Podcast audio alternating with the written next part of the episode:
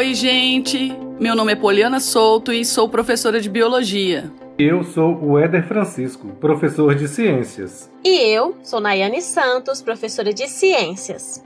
Nós três trabalhamos na rede estadual de ensino e hoje conversaremos sobre como desenvolver atividades experimentais demonstrativas numa abordagem investigativa. Isso mesmo! A atividade de investigação deve contemplar a aprendizagem, promover formação de conceitos, a compreensão da dinâmica do trabalho científico, desenvolver o pensamento crítico, a argumentação e a reflexão sobre os fenômenos naturais. E é por isso que devemos trabalhar as atividades experimentais. É um recurso valioso na apropriação de conhecimentos científicos, pois permite uma maior contextualização do que é ensinado e propicia uma constante articulação entre os fenômenos e teorias relacionadas a eles. Sabemos dos grandes desafios que existem na aplicação de atividades como estas, tais como a falta de laboratórios para a realização de experimento, a falta de materiais, turmas com um número grande de estudantes, o translado dos estudantes ao laboratório, quando existe esse espaço, a sobrecarga de conteúdos a serem discutidos anualmente, dentre outras. São vários os tipos de atividades de experimentação, dentre elas descritiva, ilustrativa, investigativa e a demonstrativa. No podcast de hoje, trataremos da atividade de experimentação demonstrativa, numa abordagem investigativa.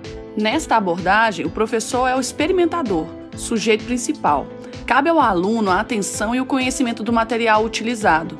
Nessa situação, o estudante não realiza a prática em si, no entanto, é estimulado para discutir as ideias, elaborar hipóteses e usar a experimentação demonstrada para compreender os fenômenos que ocorrem durante o processo. Então, para que uma atividade experimental demonstrativa apresente um caráter investigativo, ela deve promover um engajamento dos estudantes na resolução de problemas, permitir a articulação entre fenômenos e teorias, estabelecer relação entre conceitos e, a partir disso, favorecer o desenvolvimento do pensamento analítico dos estudantes.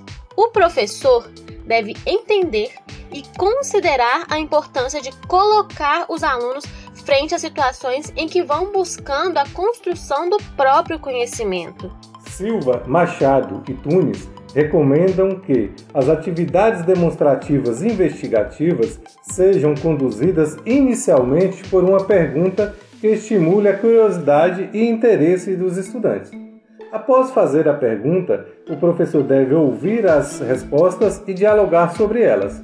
Isso possibilita que ele tenha acesso às concepções prévias de seus estudantes, podendo discuti-las ao longo da atividade, além de favorecer uma maior participação na aula. O fechamento da atividade consiste em responder a pergunta feita no início da prática e na discussão da interface ciência, tecnologia, sociedade, em que são feitas as discussões das implicações políticas, sociais, ambientais e tecnológicas relacionadas ao experimento realizado. E para concluirmos, não podemos esquecer que o papel do professor é crucial, já que ele é o mediador do processo investigativo e é sua função fornecer as condições e orientações para os alunos compreenderem o que estão fazendo para resolver o problema proposto.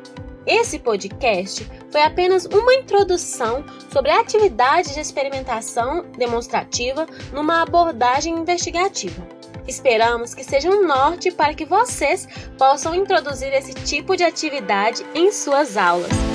Até a próxima! Tchau, tchau!